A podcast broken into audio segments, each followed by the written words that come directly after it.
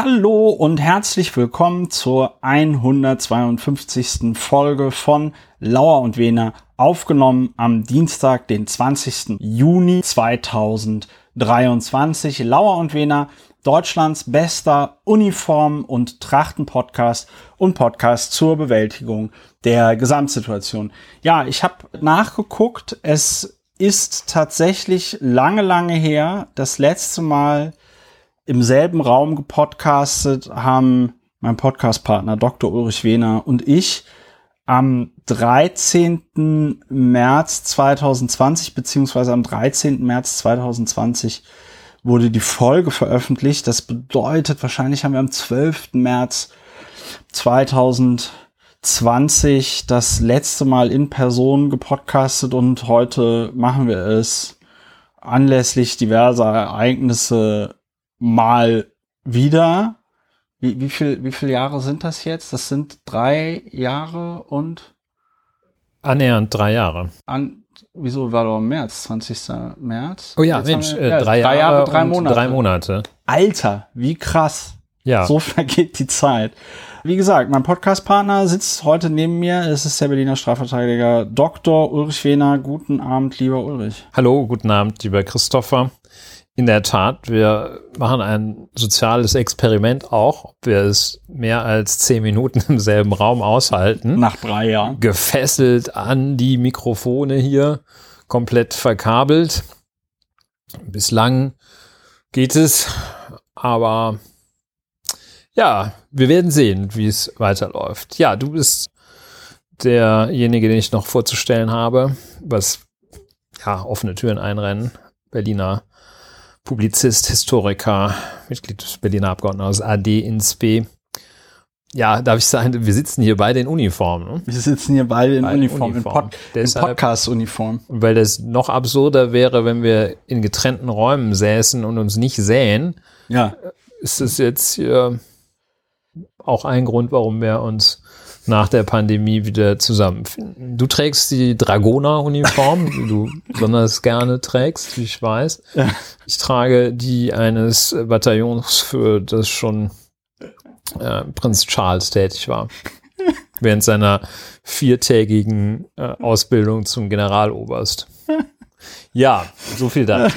Lauren Wiener ist natürlich auch Deutschlands bester Adels-Podcast. Das habe ich an der Stelle vergessen. Äh, wir reden ja nicht mehr darüber, wie es uns geht. Die HörerInnen können es noch erahnen. Ulrich, aber wir wollen ja ein besonders niederschwelliger Podcast sein. Deswegen, was machen wir ja eigentlich bei Lauer und Wiener? Ja, nach hunderten von Folgen war ich auf die Frage gar nicht richtig vorbereitet. Ja, wir sind der Podcast zur Bewältigung der Gesamtsituation und der Podcast für faktenbasiertes Aufregen, eine Form der vierten Welle der Psychotherapie zur Emotionsregulierung. Das geht so, man guckt sich die Dinge an und regt sich dann auf, statt sich vorher drüber aufzuregen, ohne drüber nachzudenken. Ja. Während unsere Methode direkt ins Glück führt, führen die anderen Methoden ja. äh, in den Untergang. Untergang, in den es, Abgrund. Es, es soll ja sogar Redaktionen geben, die ein halbes Jahr lang Kampagnen gegen die Wärmepumpe machen, ohne dass auch nur ein Mitglied der Redaktion in der Lage ist, zu erklären, wie so eine Wärmepumpe überhaupt funktioniert. Ne? Let's Soll's jump ja into gehen. it. Schildere das, was du jetzt gerade, worauf du so zart anspielst, bitte. Ja, denn das ist ein gutes Beispiel für Dinge, die sich dann auch von selbst kommentieren. Doch bevor es darum gehen soll, reden wir noch kurz darüber, worüber wir nicht reden. Heute ganz kurz.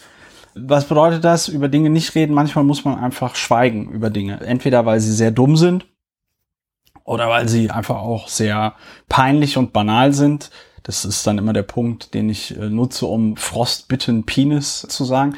Harry und Meghan haben ja jetzt mit Spotify vorzeitig ihren Vertrag gekündigt übrigens. Und so ein Spotify-Manager hat dann in einem anderen Podcast über die so abgelästert und meinte, man hätte den, der Podcast hätte eigentlich The Fucking Grifters heißen müssen. Was sind Grifters? Und ein Grifter ist ein, ist ein US-amerikanisches Wort für einen Betrüger. Ah. Und zwar für ein, das ist so eine ganz, Sollte ich eigentlich kennen. ja, da, das ist so eine, da, da, das hat so eine Konnotation, die kann man gar nicht so richtig übersetzen. Das ist halt so, ein, so eine schmierige Leute, die einem so das Geld aus der Tasche ziehen mit so halbseidenen. Ja, so ein bisschen sneaky Äh, sind. Ja, ja, ja, ja, ja, das ist okay. Und auf jeden Fall Harry und Meghan, die fucking Grifter. Wir reden aber heute nicht über Harry und Meghan, the fucking Grifters, sondern über dieses U-Boot, was da jetzt verschollen gegangen ist bei der Titanic. Man kann wohl, das war mir nicht bewusst, wenn man sehr reich, wenn man sehr reich ist, kann man so ziemlich alles machen.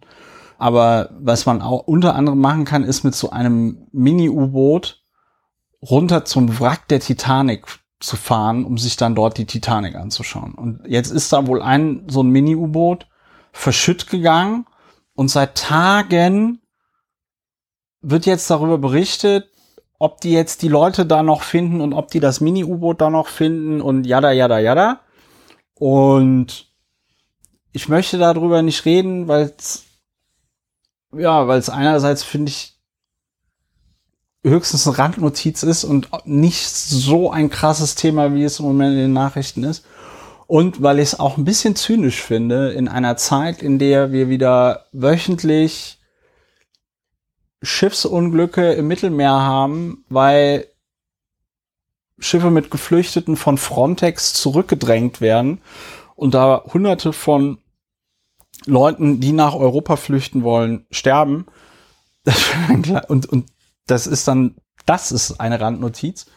Und gleichzeitig wird berichtet und berichtet und berichtet über dieses fucking U-Boot. Als ob da Prinz Harry und Meghan drin gesessen hätten. Ja, das ist für fünf Leute und ihr Umfeld ist es sicherlich tragisch, aber man berichtet ja auch nicht über einen Verkehrsunfall in äh, Kolkata oder in Utzbach Ja. oder Selbst wenn immer. Reiche dabei verunglücken. Ja, dann berichtet man wiederum. Das Aber ist, nur wenn es sehr reiche sind. muss es sehr, sehr reich muss sein. so Jeff Bezos oder Elon Musk. Ja, ich habe bei tagesschau.de gelesen, vor zwei Jahren sei Arthur Leubel Mitglied im deutschen Titanic-Verein, Ja. was es alles gibt mit der Titan, so heißt dieses, Ja. dieses Wunderwerk, mitgefahren. Im Interview berichtet er von technischen Problemen. Hm, ein Tauchgang sei aus technischen Gründen bei 1600 Metern abgebrochen worden. Ja, zu Ja, also ja, ist halt, so ein ja, U-Boot, so ein U-Boot ist natürlich auch eine nicht triviale Sache. Deswegen sollte man, also ich würde mich eher, ich würde mich eher in so eine komische Rakete setzen und ins Weltall schießen lassen, als doch ernsthaft, als in so ein, als in so ein komisches U-Boot. Ja, unter dem Aspekt technische Sicherheit äh, ist wahrscheinlich beides ähnlich, ähnlich zu bewerten. Aber äh, auch der Abenteuergehalt ist ja recht gering im Grunde genommen, außer dass es Nervenkitzel ist, wenn man nicht weiß, wie man jetzt sieht, ob man da wieder auftaucht oder ob man vielleicht Ja. verglüht mit der Rakete. ja. Aber die äh, Bedeutung und die, die, der Inhalt dessen, was man da wahrnimmt, ist ausgesprochen gering. Also das ist ja alles zigmal vermessen, gefilmt und sonst was. Ja, ja. Man wird nicht mehr sehen, Ja. als, Das äh, ist so, als wie wenn du man auf in, der chinesischen Mauer stehst. in 100.000 so ungefähr, ja, ist wahrscheinlich noch deutlich eindrucksvoller äh, Ja, ist. aber als ich 2008 auf der chinesischen Mauer stand, habe ich auch so gedacht, ja, ist alles nett. ist ungefährlicher. Es ist ungefährlicher, als das Wrack der Titanic zu besuchen. Aber ich habe auch so gedacht, ja, okay, das hätte ich mir jetzt auch in der Dokumentation auf Arte Ja, angucken können. interessanter Vergleich. Also das ist, ja, für, überfordert mich jetzt diese Überlegung. Und, äh, aber, äh, also das erweckt so ein bisschen den Verdacht, dass man das macht, um damit angeben zu können, zur Titanic runterzutauchen. Weil, Ja. also, es ist ja jetzt irgendwie historisch nicht interessanter als zur MS Honolulu runterzutauchen. Ja, Und ja, mit einer gewissen Erleichterung stelle ich fest, dass ich keine Häme verspüre, für diese Angelegenheit, sondern dass mich einfach nur nervt, dass so getan werden, als hätte das irgendeine Extra-Tragik. Ja. Hat es nicht. Mir ist, mir ist gerade noch eingefallen im Zusammenhang mit der Titan Titanic, die nervt mich sowieso. In der- ja, das aber ist völlig completely overrated. ja, ja, ja, aber aber jetzt, aber jetzt kommt's, Ulrich. Jetzt lege ich noch ein Schippchen drauf. Vor Monaten habe ich dazu auch mal ein TikTok-Video gemacht. Ich scrolle da so durch TikTok und dann erzählt da irgend so eine Uschi, warum die Titanic gar nicht untergegangen ist. Sie fährt noch, So, oder was? nee, nee, nee, nee, nee, sondern das war nicht Mit die Elvis Titanic, drauf. die da versenkt wurde, sondern das war die, das Schwesterschiff, die Olympic. Und es gibt tatsächlich so eine Verschwörungstheorie, da, dass das Schwesterschiff da versenkt worden sei, und zwar aus versicherungstechnischen Gründen. Und das ist alles so dumm, weil mit fünf Sekunden auf der Wikipedia-Seite nachlesen, kann man dann erkennen, dass das kompletter Quatsch ist, also insbesondere mit der Versicherungskohle, weil sowohl die Olympic als auch die Titanic komplett unterversichert waren. Ja. Also da konnte man jetzt nirgendwo groß Geld abgreifen, das, das ging einfach nicht. Und die, ich glaube, die Olympic ist äh, später auch gesunken, aber das Nee, war dann die vielleicht war- die verkleidete Titanic. Nee, nee, die Olympic ist, die ist tatsächlich irgendwie nach 30 Jahren außer Dienst gestellt worden. Tatsächlich? Ja, ja. Aber es ist auch alles ein bisschen egal. Ja, wir reden heute nicht über die, egal, wir reden heute nicht über die Verschwörungstheorie zur Titanic und wir reden auch nicht über dieses U-Boot. Warum auch immer. Dann kommen wir an dieser Stelle schon zu dem Hinweis, man kann diesen Podcast unterstützen. Alle Informationen dazu findet ihr auf plus.lauerundwener.de. Und hier nochmal der Hinweis, es haben noch nicht alle Leute ihren Dauerauftrag geändert. Ja. Das Geschäftskonto hat gewechselt, die Kontodaten, die neuen, stehen auf der Webseite oder im Blogbeitrag zu diesem, zu dieser Folge und ich würde mich freuen, wenn ihr noch euren Dauerauftrag ändert, weil ab Juli 2023, also ab nächsten Monat, gibt es dieses Konto nicht mehr, weil die Fidor Bank ihre Geschäfte einstellt. Ja, und anders als bei unserer guten deutschen Post gibt's auch keine Nee, es gibt Nachsenderanträge. keine, Na- obwohl technisch wäre das wahrscheinlich überhaupt gar kein Problem. Ja, ja wenn es die Bank. Anyway, äh, Wenn es die Banken wollten, aber sie wollen es natürlich nicht. Euer Geld wird dann wahrscheinlich für immer in so einem Limbo verschwinden, weil ich, so wie ich diese Schweinepriester kenne, wird das Geld nicht bouncen. Also das wird dann nicht zurückgeschickt werden, sondern das bleibt dann erstmal da und dann. aber auf dem neuen Geschäftskonto, wie du mir auch versichert hast, ist das Geld sicher. Auf den, das ist die Deutsche Bank und die Deutsche Bank ist too big to fail. Ich mache das nicht mehr, dass ich mir irgendwo so ein Konto bei irgendeiner Start-up-Bank hole oder so. Der Lidl Bank. Da, ja, das ist alles, das ist alles nix wert. An die Leute, die diesen Podcast bereits unterstützen, vielen, vielen lieben Dank. Danke. Ulrich, zum Einstieg in die, in den Thementeil dieses schönen Podcastes. Du wolltest über die Erbschaftssteuer reden. Ja. Ich habe überhaupt gar keine Vorstellung, worum es da genau geht. Ja, ein Thema voller Erotik äh, auf Anhieb. Deutschlands bester erschließt sich das äh, zwar nicht, aber man wird es bemerken. Das Thema Erbschaftssteuer fällt also mitten in den Anwendungsbereich des faktenbasierten Aufregens, denn ich habe, also ich brauche das einfach jetzt. Ich habe mich so aufgeregt, als ich eine Meldung im Deutschlandfunk von vor zwei Tagen, vor zwei Tagen hörte ich diese Meldung. Und die lautet, die verweist darauf, dass die bayerische Staatsregierung, auch der Begriff, das ist doch die Landesregierung, aber gut, die bayerische Staatsregierung Ja. äh, hat ihre seit längerem angekündigte Verfassungsklage, nennen die das, es, es dürfte eine Normenkontrollklage sein, weiß ich auch gar nicht genau, gegen die Erbschaftssteuer beim Bundesverfassungsgericht eingereicht. Ich will es auch gar nicht äh, juristisch aufdröseln, denn das Verfassungsrecht ist gerade mit Blick auf steuerrechtliche Fragen so kompliziert, dass es dass es sehr kompliziert ist am Ende des. Tages. Schlechterdings. Dann ist der Hintergrund, dass die, ist auch nicht so interessant, die verweisen dann darauf, dass da irgendwie das seit ein paar Jahren nicht angepasst worden ist. Und dann kommt das, was mich, was mich wirklich wild gemacht hat. Bayerns Finanzminister Füracker, auch so, wie der Name schon sagt, einer, der richtig richtig in der Welt rumgekommen ist und jetzt in Bayern ist. Bayerns Finanzminister Füracker sagte der deutschen Presseagentur, man habe vergeblich versucht, die Bundesregierung zu überzeugen, die Freibeträge zu erhöhen. Daher bleibe Bayern nichts anderes übrig, als zu klagen. Da habe ich schon gemerkt, oh Gott, ey, das, wenn der jetzt weiterredet, kann ich für nichts garantieren. und jeder müsse das Elternhaus erben können, ohne dass die Erbschaftssteuer ihm zum Verkauf zwinge. Das hat Herr Füracker gesagt. Also nochmal, seine Forderung und das Argument dafür ist, dass jeder das Elternhaus erben können muss, ohne dass die Erbschaftssteuer ihn zum Verkauf zwinge. Das ist so unendlich unredlich, dieser Satz, weil auch Herr Füracker weiß das, vor allem wenn er da ein bisschen mitgepinselt hat an der an der Klage. Also Elternhaus heißt das Haus der Eltern. Das wollen wir mal Herrn Füracker unterstellen, dass er das versteht. Das heißt also, wenn Kinder das Haus der Eltern erben, in welcher Konstellation kann es eigentlich sein, dass sie durch die Erbschaftssteuer zum Verkauf gezwungen werden? Und das kann nach meiner Vorstellung in keiner Konstellation der Fall sein. Das hört man immer wieder.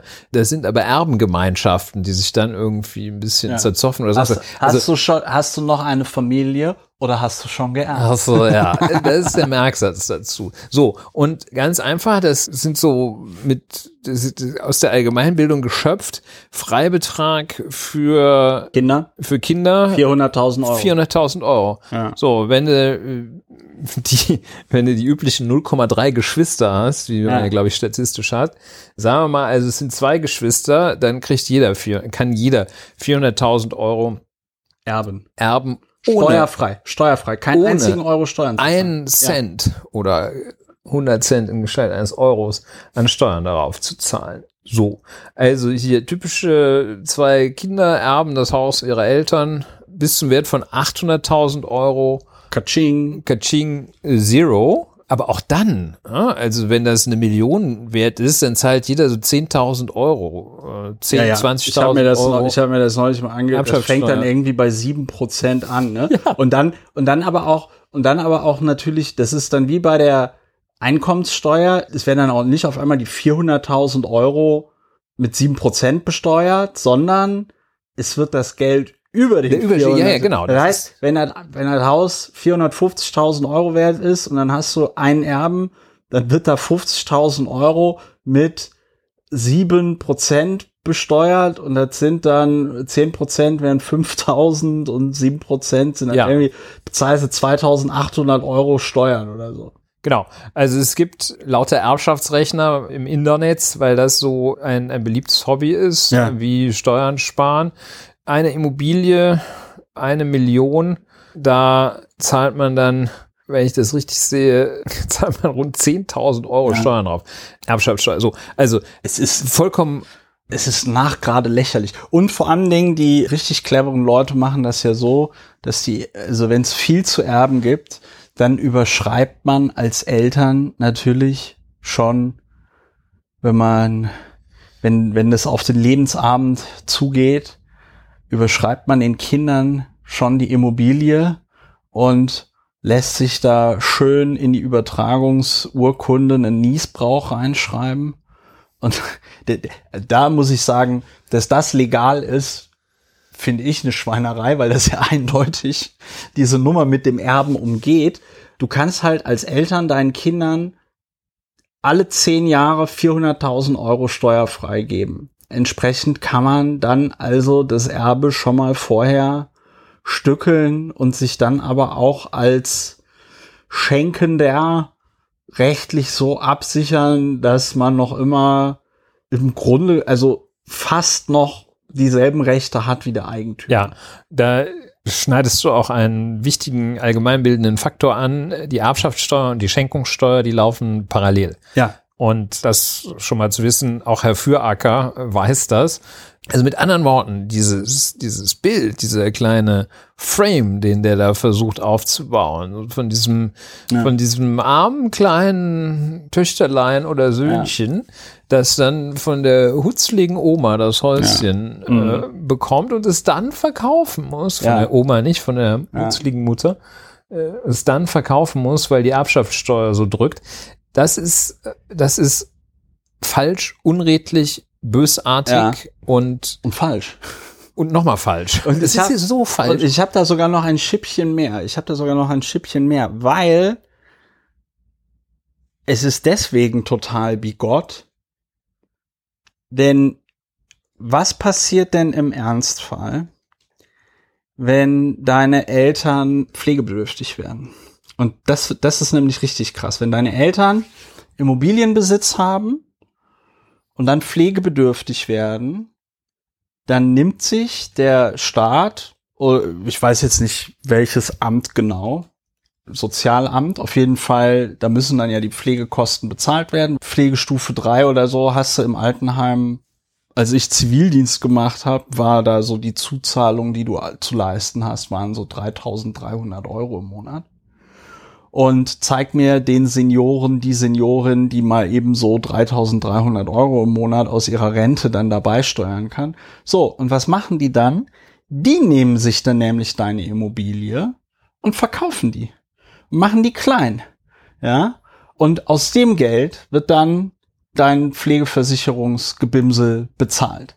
Und das heißt, und das Krasse ist, wenn deine Eltern das, was ich gerade gesagt habe, gemacht haben, nämlich, dass sie dir das Haus oder die Wohnung überschrieben haben mit einem Niesbrauch, dann holt sich der Staat das zurück, wenn das noch innerhalb der letzten zehn Jahre passiert ist. Also Beispiel, Vater vererbt seinem Sohn das Haus. Das war vor, nicht vererbt, sondern überschreibt es ihm. Das war vor fünf Jahren. Vater wird auf einmal zum Pflegefall. Kinder können sich nicht zu Hause um ihn kümmern. Vater kommt in eine Einrichtung, ist jetzt irgendwie, weiß ich nicht, Pflegestufe drei oder so, kann aus seiner Rente diesen Zuschlag da nicht begleichen. Und dann kommt das Amt auf den Sohn zu, der das Haus vor fünf Jahren geschenkt bekommen hat und sagt, du gibst uns jetzt das Haus zurück. Und das ist, ich habe mir das angeguckt, weil mich das Thema mal in einem anderen Zusammenhang interessiert hat. Ich habe mir das angeguckt. Die holen sich das Geld zurück und das ist auch alles bis, glaube ich, rauf zum BGH entschieden. Und da gibt's absurde Fälle, ja. Also da, da, da, da, da geht es dann tatsächlich um die Frage, ob die noch minderjährige Enkelin irgendeinen Bausparvertrag zurückgeben muss, wo die Oma jeden Monat 50 Euro Ja. reinbezahlt hat, weil die Oma gesagt hat, hier, das hast du dann mal später für die Uni oder wenn du dir ein Auto kaufen willst oder sonst irgendwas. Das sind ganz, ganz krasse Fälle, ja. Und vor dem Hintergrund ist es natürlich besonders bigott, dass jetzt hier der bayerische, der bayerische Staat, sag ich schon, das Ba- Bayern so tut, als wäre wär man Staatsregierung. Jetzt, die Staatsregierung Bayern, als wäre man jetzt hier der Anwalt des kleinen Mannes. Ja. Und gleichzeitig ist natürlich die viel krassere Variante gibt, wo sich jeden Tag der Staat, die Gemeinden, den insbesondere Immobilienbesitz von Leuten einverleiben, wenn es eben um diese Nummer mit der Ja, bei Pflegeversicherung geht. anderes Vermögen kann man nicht so leicht drauf zugreifen, da das besser zu verstecken ist. Ja. Falls wir uns nicht schon genug aufregen, nur für diesen Fall kann ich also auch noch mal Herrn Füracker weiter zitieren. Nach diesem jeder muss das Elternhaus erben können, ohne dass die Erbschaftssteuer uns zum Verkauf zwingt. Uns droht der Ausverkauf unserer Heimat. Das ist äh, falscher als falsch. Und dann, jetzt kommt auch noch ein, das ist auch noch ein richtig guter. Bayern moniert zudem an der geltenden Erbschaftssteuerregelung, dass sich der Wert bei Grundstücken bundesweit sehr unterschiedlich entwickelt habe.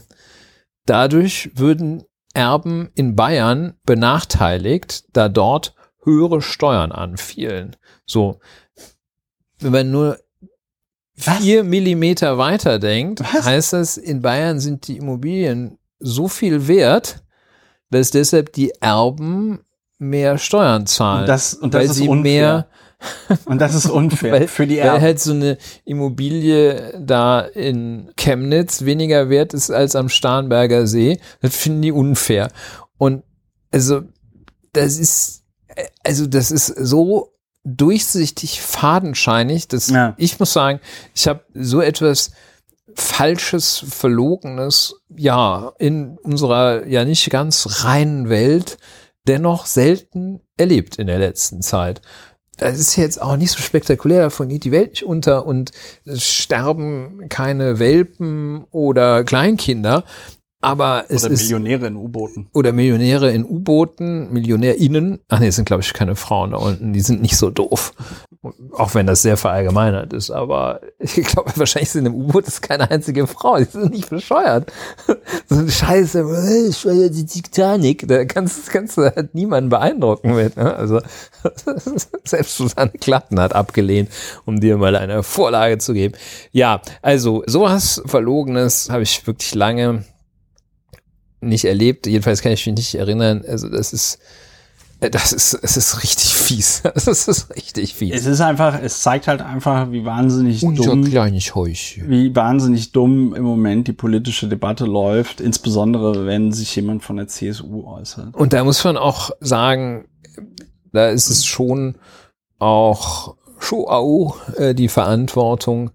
Ich meine, da muss dann eine solche Meldung flankiert werden durch die Information, Ja. wie hoch die Steuersätze denn eigentlich Ja. sind. Ja, ja. Das und ist ja ein, das ist ja ein also- ganz grundsätzliches Problem, regen wir, regen wir uns ja jede Folge gefühlt drüber auf, dass einfach die Einordnung komplett fehlt und dass einfach nur noch wiedergegeben wird, was gesagt wird und nicht richtig der Kontext hergestellt wird. Und ich meine, da müsste natürlich auch ein Journalist dann nochmal kritisch nachfragen und sagen, ja, wie viel Erbschaftssteuer fällt da jetzt konkret überhaupt an? Ja, das, da ist diese Presseerklärung wahrscheinlich durch den Verteiler gegangen und da stand dieser griffige Satz drin und den haben dann alle abgeschrieben. Mit einem Satz wäre da zu beleuchten gewesen, dass das totaler bösartiger Unsinn ist. Möchtest du in dem Zusammenhang erzählen, welche geballte fachliche Kompetenz sich bei der Bildzeitung angesammelt hat, Ach nach so. deinen Erkenntnissen? Ja, dann sind wir mit dem, sind Ja, wir mit dem Erbschaftssteuer Thema Erbschaftssteuer durch.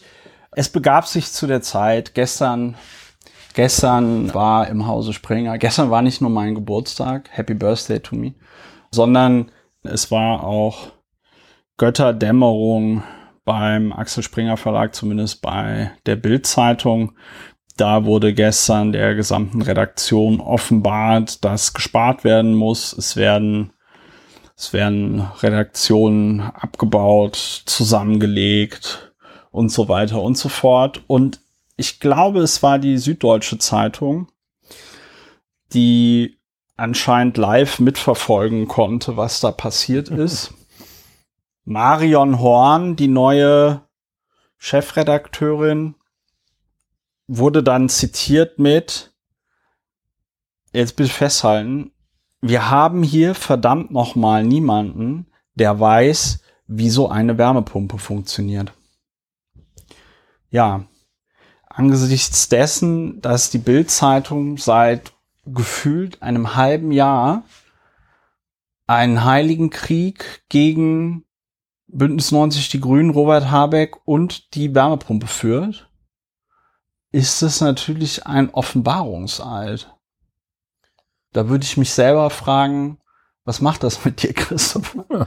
Das ist, sagen wir mal so, ich habe da ja auch drüber getwittert und das haben dann auch viele meiner FollowerInnen gesagt, so, naja, aufgrund der Berichterstattung der Bildzeitung konnte man sich schon denken, dass da niemand weiß, wie so eine Wärmepumpe funktioniert. Aber und ich meine, ich habe da auch, ich habe ein Jahr bei Springer gearbeitet. Ich meine, ich weiß, wie es in dem Laden zugeht, ne? Aber das hat mich dann doch wirklich noch mal, das hat mich dann, weil ich meine, das ist, das ist dann so eine, das ist dann so eine Situation mit Hunderten, da sind Hunderte von Leute anwesend, ne? Und das ist öffentlich, also das ist de facto öffentlich, ne? Also gibt's ja auch immer so interessante Urteile und, und, und, und Erwägungen, wenn da irgendwas in einem Forum zum Beispiel gepostet Ist recht schnell wird. erreicht. Das ist recht schnell, ja, ja. Das sind so, glaube ich, so ab 20, 30 wo zwei Leute. oder drei in meinem ja, Namen ja, versammelt genau. sind. Das ist, du bist relativ schnell, ist da ein Gericht relativ gnadenlos und sagt, nö, also bei so vielen Leuten, das war doch jetzt quasi öffentlich, was regen sie sich da auf? Ich finde das, ich finde das einfach Ich finde das einfach krass. Zum ersten Mal wurde ich durch Robert Pausch von der Zeit darauf hingewiesen. Der Marc Schieritz von der Zeit hat es auch geretweetet. Robert Pausch schrieb dazu, okay, das ist wirklich die schönste Realsatire, nachdem die Bild monatelang darüber schreibt, warum der Wärmepumpenplan niemals funktionieren wird, erklärt die Chefredakteurin heute, wir haben hier verdammt nochmal keinen, der weiß, wie so eine Wärmepumpe funktioniert. Es ist auf verschiedene Weise unglaublich und, äh, und böse. Das geringste Momentum ist eigentlich die Überraschung, ja. glaube ich. Also das Gefühl der Überraschung, das wundert mich jetzt nicht, dass sie keine Ahnung haben. Aber der, der, der fehlende Anspruch sich selbst gegenüber, ja. zu sagen, das ist einfach so, wir machen das aber trotzdem. Also das ist noch nicht mal irgendwie eine, eine Rechtfertigung, ist noch nicht mal ein irgendwie gearteter Verdrängungsmechanismus, den es da gibt, ja. sondern das, also, sonst würde man ja irgendwie so sagen, nee, wir tun das aber fürs Große und Ganze oder so etwas. Ja. Also irgendeine Verfeinerung davon, das findet alles gar nicht statt. Es wird komplett unverfroren. Man sieht auch keine, man müsste eigentlich auch ein schlechtes Gewissen haben, ja. Äh, wenn man diese Sau derartig durchs Dorf treibt und weiß gar nicht, in welchem Dorf man ist und welche Sau das ist. Und das ist so. Äh, Claudia kennt die auch nicht. Claudia kennt sie auch nicht. Wir haben sie einfach mal fertig gemacht. ne? Keine Sau kennt die. Das ist halt wirklich, das sind noch nicht mal irgendwie so, so gesunde Abwehrmechanismen ja. dabei, sondern die sagen einfach, jetzt kommt die nächste Nummer und da müssen wir uns irgendwie drauf vorbereiten. Ja. Und aber ich finde, und ich finde, das Geile ist, weil das wird ja hier zitiert, und zwar die Süddeutsche Zeitung, wie den Bedarf erklärt Chefredakteurin Marion Horn ihrer Belegschaft am Montagmittag in einer Konferenz mit der Belegschaft, die die SZ verfolgen konnte, so, Bild müsse die Welt schneller begreifen und erklären können, sagte Horn. Wir haben hier verdammt nochmal niemanden, der weiß, wie so eine Wärmepumpe funktioniert. Also das heißt, sie problematisiert das schon, aber nicht im Kontext mit ihr, mit der, mit der Berichterstattung der letzten Monate, sondern irgendwie so im Kontext von, ja, wir sind nicht, wir sind nicht gut genug im Erklären, ja, so. Und es ist vollkommen, vollkommen bizarr. Ist, äh, bizarr ist auch ein Teil des, was es äh, mit einem macht, äh, denn worauf sie damit jetzt äh, so genau hinaus will, äh, bleibt ja auch ja. unklar. Also will sie damit jetzt, also worauf sie nicht hinaus will, haben wir jetzt ja herausgearbeitet. Also ja. ich möchte nicht sagen, Entschuldigung, das war wirklich ein schlimmer Stunt, den wir da gebracht haben. Wir haben hier für großen Verdruss gesorgt, die Leute in die Politikverdrossenheit getrieben. Entschuldigung, sorry, ne? Aber wir wussten gar nicht, worum es geht. Ja. Nein, das tut sie nicht. Und sie sagt auch nicht irgendetwas, was selbstkritisch wäre. Nee.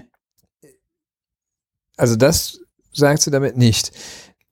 Was sie aber damit sagen möchte, bleibt für mich auch unklar.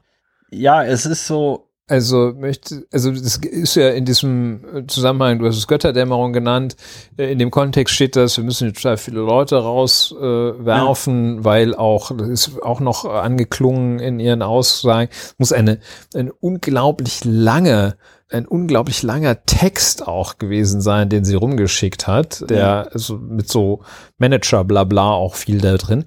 Und da wurde auch viel schwadroniert, wie die künstliche Intelligenz in Zukunft, mhm. die künstliche Intelligenz in Zukunft ja. da Aufgaben übernehme und MitarbeiterInnen, Sekretärinnen war so als Beispiel überflüssig war das ist der Gesamtkontext und jetzt, also wir müssen besser werden, weil wir keine Ahnung haben. Oh, ja, also das ist die Aussage, die ich da sehe. Das ja, ja. natürlich, ja, ja. Für wen gilt das nicht? Ne? Ja, ne? also. es, es, ist, es ist, wie gesagt, es ist am Ende des Tages, es ist einfach, es ist peinlich und zugleich bleibt es auch ein Rätsel, weil man nicht so richtig weiß, was wollte sie denn jetzt eigentlich damit sagen? Ja. Ja. Und das ist, ich meine, das ist schon ungewöhnlich, dass, dass man sich fast, äh, also dass die Bildzeitung äh, oder sagen wir das, ein ungewöhnlich negativ, ein ungewöhnliches Negativgefühl, das Springer auslöst. Ja. Ist anders als die anderen. Ne? Es ist Man ist so, man ist so ich bin, ich bin fassungslos und gleichzeitig auch ein bisschen peinlich berührt. Ja, es ist auch ein bisschen peinlich, dass man sich für Springer mal schämt. Ja, was es auch so krass macht, ist, ich meine, wir haben ja hier auch schon über die Funktionsweise einer Wärmepumpe geredet. Man kann sich das in fünf Minuten auf Wikipedia durchlesen, ne? So. Ja, und, Und selbst wenn man es sich nicht durchliest in fünf Minuten auf Wikipedia, kannst du mal so einen Wärmepumpeninstallateur anrufen und sagen, hier, ja, der hält doch auch gerne, gerne viele Leute Vorträge halten auch über seine, gerne Vor über seine ihre, Wärmepumpe. Ihre Birne da auch in die Bild Ja. und sagen, hier, Experte sagt, so funktioniert Wärmepumpe. Wäre ja. auch mal wirklich eine schöne Bildgrafik da noch. Ja. So funktioniert die Sexwärmepumpe oder so, kann man dann darüber schreiben. Und dann schon ist, schon ist die, oder lässt es von irgendeinem ausgezogenen, von so einer ausgezogenen Frau präsentieren. Ja, das soll natürlich nicht sein. Ne? In endlosen Passagen gehe es um Kulturwandel, künstliche Intelligenz und Zukunftsvorfreude. Das war die Zukunftsvorfreude. Zukunftsvorfreude ist aber auch Das war die. E-Mail, die vorher zirkulierte, die auch der SZ vorliegt. Wahrscheinlich hat die, die, die auch nicht damit gerechnet, dass andere Journalisten da irgendwie ganz Ja. gute Kontakte haben. Erst unten, nach fast 1000 Wörtern heißt es, die strukturellen Veränderungen sind auch mit einem Stellenabbau verbunden. Nach fast 1000 Wörtern, das ist viel, wenn man mal so eine E-Mail mit 1000 Wörtern erstmal reingehackt hat. Das ist schon ein bisschen eine neue Dimension, so also so zuzugeben, also so ein großes Rad zu drehen, hier die Regierung, man muss es sich auch mit sich machen lassen, die Grünen vor sich herzutreiben, Ja. nur weil man Bock hat, aber nicht weil man Ahnung hat. Ja, das ist nicht gut. Das ist nicht gut. Das zeigt aber umgekehrt auch wieder die schlechte Performance derjenigen, die von der Bildzeitung angegriffen wurden. Ich möchte nicht sagen, dass ich ohne weiteres die Bildzeitung mit einem gekonnten Ringergriff auf die Matte werfen würde, aber ich bin ja auch nicht Teil der Bundesregierung. Das muss möglich sein, sich da von denen nicht so am Nasenring, am Ring durch die Manege führen Ja. zu lassen. Äh, wenn die sogar zugeben, dass sie doch nicht mal wissen, Ahnung wie ein. Kühlschrank und wie eine Wärmepumpe funktioniert. Also, ja, ich bin fassungslos. Ich bin auch fassungslos. Fassungslos. Ich, es lässt mich, es lässt Lass mich die es, lä- demnächst es, es erhöhen. lässt mich fassungslos zurück. Ja. Jetzt haben wir noch, jetzt haben wir noch ein großes Thema. Zum Abschluss vielleicht sogar, Bevor es in die Sommerpause bevor es in die Sommerpause geht. Ich bin ja sehr froh, dass wir es noch geschafft Das haben, sind die Hausaufgaben zu Diese- diesem Thema. diese- so, jetzt versuche ich Sommer- mal nicht dazwischen zu. vor der Sommerpause, dass wir das noch hingekriegt haben. Jedenfalls Kulturkampf. Wir wollen uns nochmal dem Thema Kulturkampf annähern, beziehungsweise Ulrich wollte sich dem Thema Kulturkampf annähern. Es gab ja jetzt so ein Interview mit Jens Spahn in der Welt, in dem er behauptet hat, dass, also das war, das fand ich schon sehr, sehr bemerkenswert, in dem er behauptet hat, dass die Union oder die CDU, die dürfe sich nicht von den Grünen oder irgendwie den Linken diese Kulturkampfthemen aufdrängen lassen. Was ich schon mal sehr bemerkenswert finde, weil das habe ich ja schon in mehreren Podcast-Folgen hier gesagt, aber die einzigen Leute, die über diese Kulturkampfthemen reden, sind die Konservativen und die Rechten. Also Ricarda Lang redet nicht übers Gendern. Ja, das ist der Bums egal, das macht die einfach. Robert Habeck ist nicht der Meinung, dass die Werbepumpe Kulturkampf ist. Ja, so. Und Jens Spahn, Mitglied einer Partei, die diese Themen immer wieder aufs äh, Tapet bringt, auch selbst ein Politiker, der solche Themen immer wieder aufs Tapet bringt. Der sagt jetzt, man darf sich das da nicht aufzwingen lassen, diese Diskussion. Und manövriert die CDU da so ganz geschickt in so eine, in so eine Opferrolle. So, oh, wir müssen, wir müssen, wir mussten ja da drauf reagieren, weil die die ganze Zeit mit ihrem Kulturkampf kommen. Und ja, die Einschläge kommen ein bisschen näher. Ich weiß jetzt nicht, wie wir uns diesem Thema annähern wollen. Ich habe hier noch so ein paar Stichworte stehen. Ulrich, warum Ja. wolltest du darüber reden? Ja, ich äh, spüre, dass es momentan ein Trend ist oder ein Thema ist, das in die öffentliche Debatte drängt. Der, vielleicht sollten wir es auch der sogenannte Kulturkampf nennen, äh, denn ähm, also jedenfalls ist das, was als Kulturkampf von den Jens Spahns dieser Welt angesehen wird, das ist kein Kulturkampf. So wie du das gerade schon so treffend beschrieben hast, äh, da meint jemand zu kämpfen und den anderen ist das relativ egal, beziehungsweise sie machen es aus ganz anderen Gründen. Dem Thema annähern kann und muss man sich meines Erachtens in der Tat auch über die Aufrufe aus der jüngeren Zeit zum Kulturkampf, die allesamt, sehr treffende Beobachtung von dir, die Grünen rufen nicht zum Kulturkampf auf Nö. und diagnostizieren das auch zu Recht nicht, sondern der Kulturkampf ist ein Popanz, der aufgebaut wird, der von falschen Prämissen ausgeht, nämlich von dieser Prämisse, der Wolle solle irgendjemandem etwas verboten werden und das in kämpferischer Art und Weise. Wir haben da so verschiedene Gegensatzpaare auch. Die großstädtisch geprägte Elite ja. ist etwas, was auch Jens Spahn jetzt gesagt hat, würde die Lebensentwürfe von Millionen Menschen in Frage stellen. Dazu hat der Marc Schieritz von der Zeit relativ treffend kommentiert ja. auf dem Kurznachrichtendienst Twitter, dass der einzige Lebensentwurf, der im Moment so ganz vorsichtig in Frage gestellt worden äh, werden würde, dass das der Lebensentwurf sei, wo man also ohne Konsequenzen einfach vollkommen über seine Verhältnisse leben kann. Ja, ja. Dass das der einzige Lebensentwurf Also wäre. letztlich der Lebensentwurf zu suizidieren wird in Frage gestellt. Also sprich ja. der Lebens sogenannte Lebensentwurf dass man einfach den Untergang herbeiführt. Und wo du Marc Schieritz sagst, ich finde nicht auf einen Artikel von ihm in der letzten Zeit gestoßen, den ich so brillant fand, gerade zu, ja, brillant, brillant. Brillant äh, ist jetzt brillant ist ein schwierig, brillant ist belastetes Wort in ja. dieser Woche.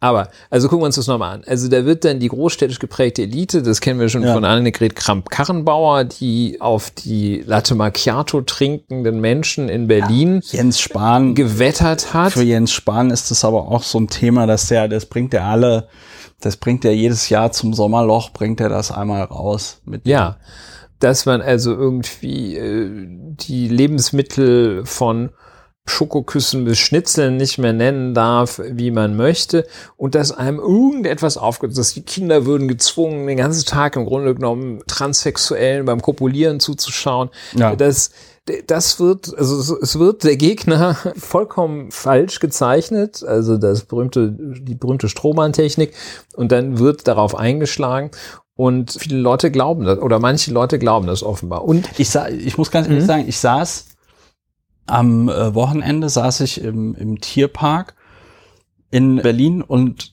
saß dann da im Tierpark-Restaurant und habe dann noch so ein paar Pommes gegessen und am ent etwas entfernten Nachbartisch saß so ein, die sahen ganz normal aus, also für Berliner Verhältnisse, saß so ein Fascho-Pärchen und die haben dann ihrem befreundeten Pärchen, das da irgendwie so ein bisschen befremdet in Abwehrstellung saß, hat der Typ in einer Tour die zugetextet und da, das ging dann eben nämlich auch in diese Richtung, so, von wegen, ja, also Multikulti, das würde ja nicht funktionieren, weil das würde ja bedeuten, dass eine Kultur dann immer irgendwie zurückstecken muss und jetzt dürfen Weihnachtsmärkte nicht mehr Weihnachtsmärkte heißen, sondern Wintermärkte. Und das ist und so, und so ein Scheiß hat er erzählt, ne? Und das ist natürlich, das ist natürlich noch eine Stufe weiter.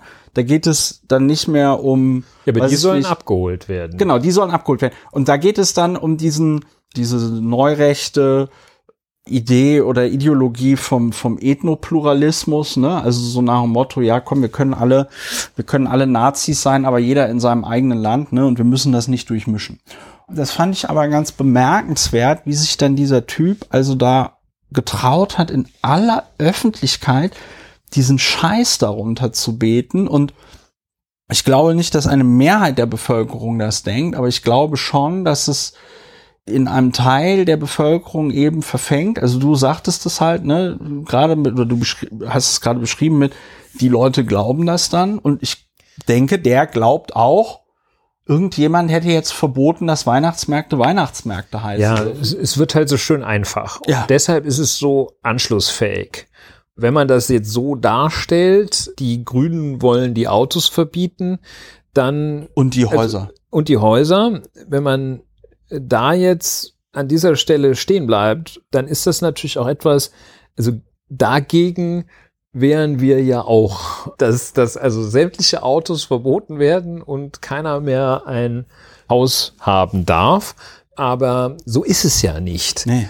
Deshalb schlagen die auf einen Popanz ein, den sie selber errichtet haben, bauen eben diese, und das hat Marc Schieritz in einem, ich finde, lobenswerten, höchst, höchst lobenswerten Artikel in der Zeit auch geschrieben, bauen so einen Gegensatz auf zwischen Sachen, die, und da löst er das nämlich auf, ohne weiteres miteinander vereinbar sind. Und er ist offenbar in irgendeinem bayerischen Superprovinz Hinterwäldler Kaff aufgewachsen und lebt jetzt in der großen Stadt, der Herr Schieritz, und beschreibt dann, wie die Situation da in dieser, äh, da auf dem Dorf ist. Da kommt zweimal am Tag der Bus. Er fährt in die Stadt. Da fährt natürlich keiner mit dem Bus, sondern äh, da fahren alle Auto. Und der Führerschein, das hätte er geschrieben, das kenne ich aus der Stadt Mettmann, der Führerschein bringt die Freiheit. Ja. Ja? So. Und er sagt, ja, gut. Und dann kommt das, wo er sagt, das eine schließt das andere nicht aus. Man kann ja trotzdem dafür sein, dass die Innenstadt einer Metropole wie Hamburg, Berlin, München oder Püttling, dass die autofrei wird. Das eine schließt das andere nicht aus. Und Ja. das ist, wenn man zwei Zentimeter weiter denkt, genau der Punkt. Was machen aber jetzt die Jens Spahns dieser Welt? Die sagen nur, das Auto, das ist auch Zitat Mark Schier, das Auto sei für Millionen von Bürgern die Voraussetzung für Lebensqualität und Erwerbstätigkeit, gerade im ländlichen Raum. Ja, richtig. Und deshalb heißt es aber doch nicht, dass man gegen eine autofreie Innenstadt in Hamburg oder Berlin sein muss. Ja. Und das er beschreibt es dann auch so und sagt, die Provinz wird mehr und mehr zum Referenzpunkt Ja. und sagt, das zitri- zitiert er einen Wirtschaftsgeografen Andres Rodriguez, kenne ich nicht, The Revenge of the Places that don't matter. Ja. Genau. Und Macht äh, durchstören. Macht durchstören und dann sollen sich jetzt, es ist genauso falsch und das regt auch so fürchterlich auf, dass jetzt hier auch nach der neuen Verkehrspolitik der glorreichen neuen Berliner äh, Ja. Berliner des, Landesregierung. Landesregierung, ja, Staatsregierung wollte ich schon sagen, dass sich jetzt hier der Metropolenkern Ja. soll sich nach irgendwelchen Landeiern, es ist nicht richtig, die so abzuwerten. Also der Metropolenkern soll sich nach der Provinz richten.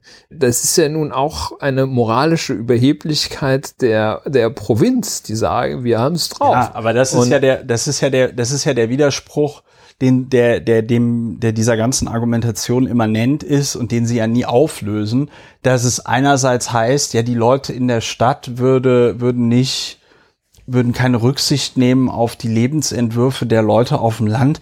Und Jens Spahn halt einfach die Lebensentwürfe der Leute, die in der Stadt leben, so wegwischt und sagen, ja, das, was da jetzt, weiß ich nicht, in Kirchberg im Hunsrück passiert, das muss jetzt maßgeblich sein für eine Stadt mit 3,5, 3,8, fast 4 Millionen Einwohnern. Das geht natürlich nicht. Ja. Insbesondere wenn, ich habe jetzt nicht nachgeguckt, aber ich bin mir fast sicher, dass in Deutschland mehr Leute in der Stadt leben als auf dem Land. Ja, und hinzu kommt, dass der Wohlstand auf dem Land typischerweise höher ist als in der Stadt. Ja. Also da ist einfach mehr Knete, um mal den Fachbegriff zu verwenden.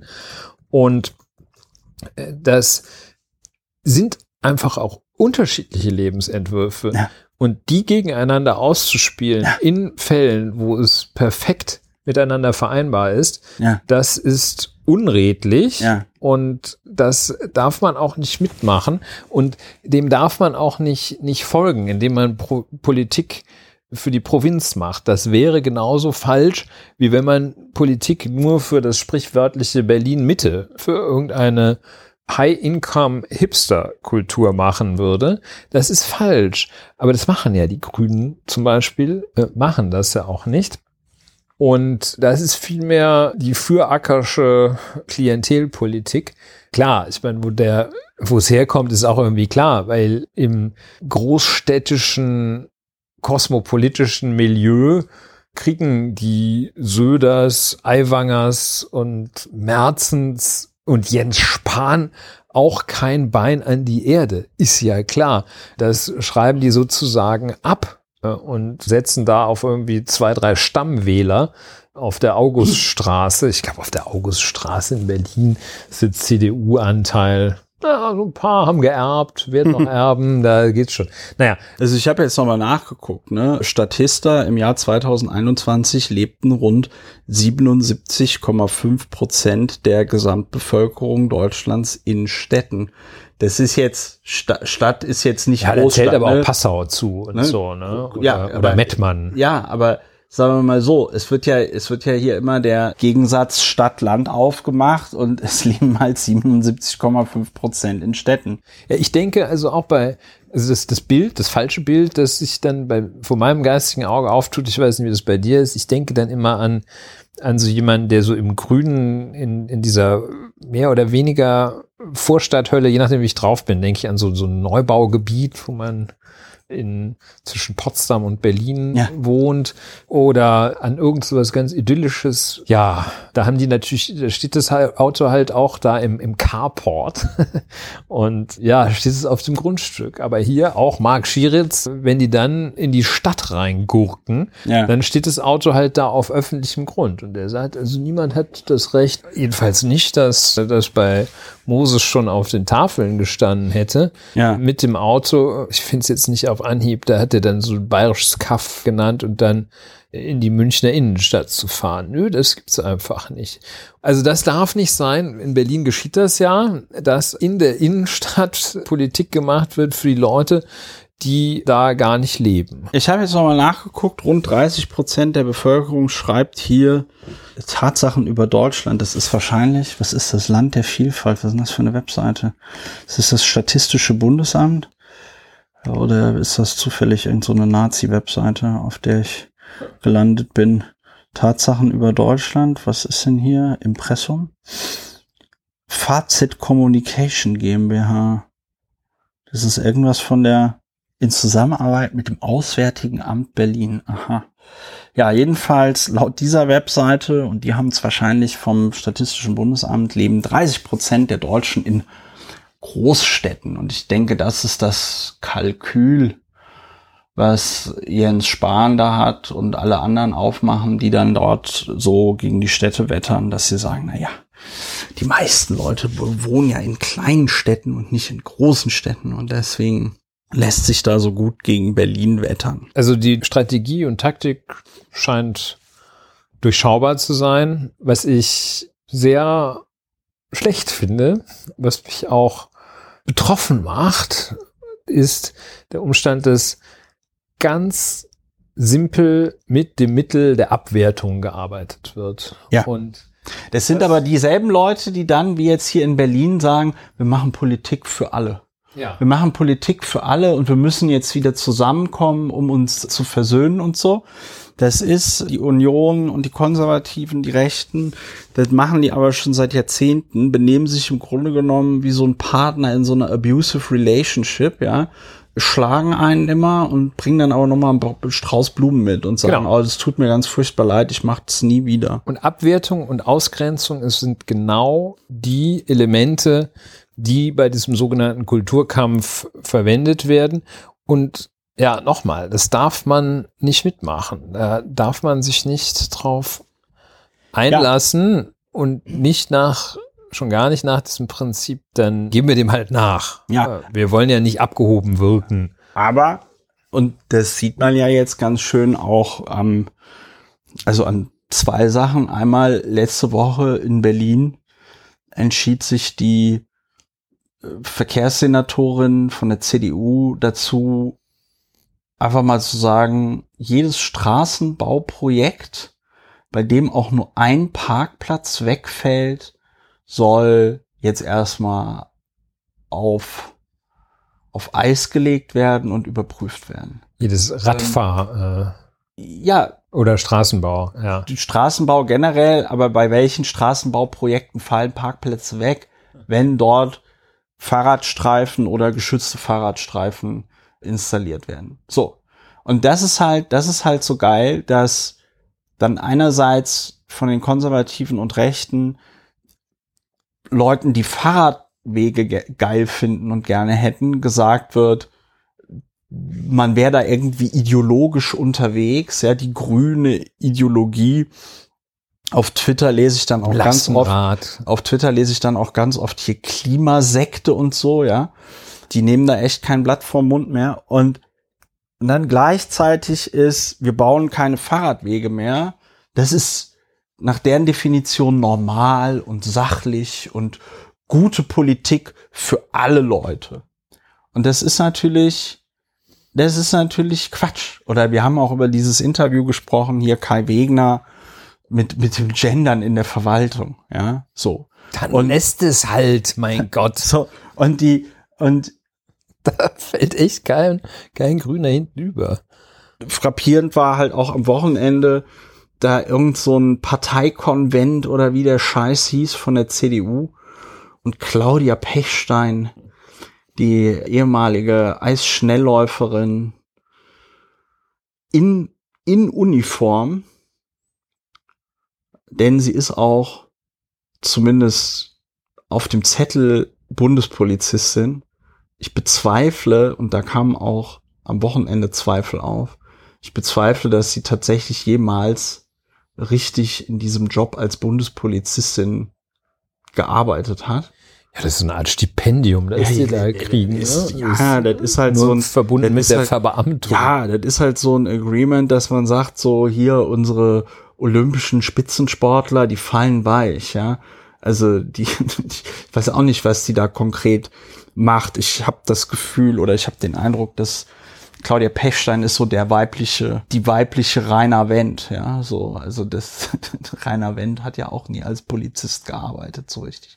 Jedenfalls Claudia Pechstein steht dann da in Uniform auf dem, auf dem Parteitag und erzählt irgendeinen Scheiß. Man Also, muss dazu noch sagen, haspelt, verhaspelt sich eigentlich am laufenden In Meter. einer Die hat Tour. also Also, man kein, merkt, kein Leseverständnis. Ne? Das ist so, man merkt, liebe G, man, man, man, äh, man merkt, Freunde. Claudia Pechstein hat eine Inselbegabung und die ist Eisschnelllauf. Schlittschuhlauf. Und bei den anderen Sachen muss mu- man muss ja, wenn man damit, wenn man damit Karacho über die über die Eisschnellbahn da so, Eisschnellbahn. wie wie heißt das denn, Eis Ja, Eisbahn, pff, Eisbahn. Ei- Eisring. Ja, du weißt es nämlich selber nicht. Bei uns in der Redaktion weiß niemand, wie das Ding heißt, Ja. auf dem die Claudia Aber Pechstein dafür kriegen wir relativ schnell erklärt wie eine Wärme. ja, Eisschnelllaufbahn. ja, jedenfalls da auf dieser Strecke, ja. Eisbahn. Nee, Eisbahn heißt das Da, auch da nicht. muss man ja auch nicht lesen, wenn man das macht. Von daher Eisdiele. war das bisher in Claudia Pechsteins Leben nicht so wichtig. Aber jetzt hält sie auf jeden Fall Reden und erzählt da einen Scheiß. Und ein Scheiß ist tatsächlich hier an dieser Stelle die sachliche ja, Darstellung. das ist Feuilleton, ja. Denn sie redet erstmal von Leuten, die in Berlin Angst haben, in der U-Bahn zu sitzen, wegen gewissen Leuten, die da sitzen. Also Ängstliche Blicke. Ängstliche Blicke, also sie insinuiert so. Gerade ältere Menschen und Frauen Ja. können nicht ohne ängstliche Blicke da Ja. die U-Bahn nutzen. und das Groteske, das Groteske daran ist, dass es in Berlin eine Regelung gibt, gegen die ich im Übrigen war, weil ich sie nicht für sinnvoll halte, aus anderen Gründen. Aber es gibt in Berlin eine Regelung, dass du als Polizist, wenn du deine Uniform trägst, darfst du kostenlos im ÖPNV fahren. Das heißt, Claudia Pechstein auf dem Weg zur Arbeit, wenn sie da überhaupt Gilt es auch für arbeitet. Bundespolizisten. Ja, Ja, ja. auf dem Weg zur Arbeit, wenn sie überhaupt Auch für deine Dragoner-Uniform, hast du mit der auch.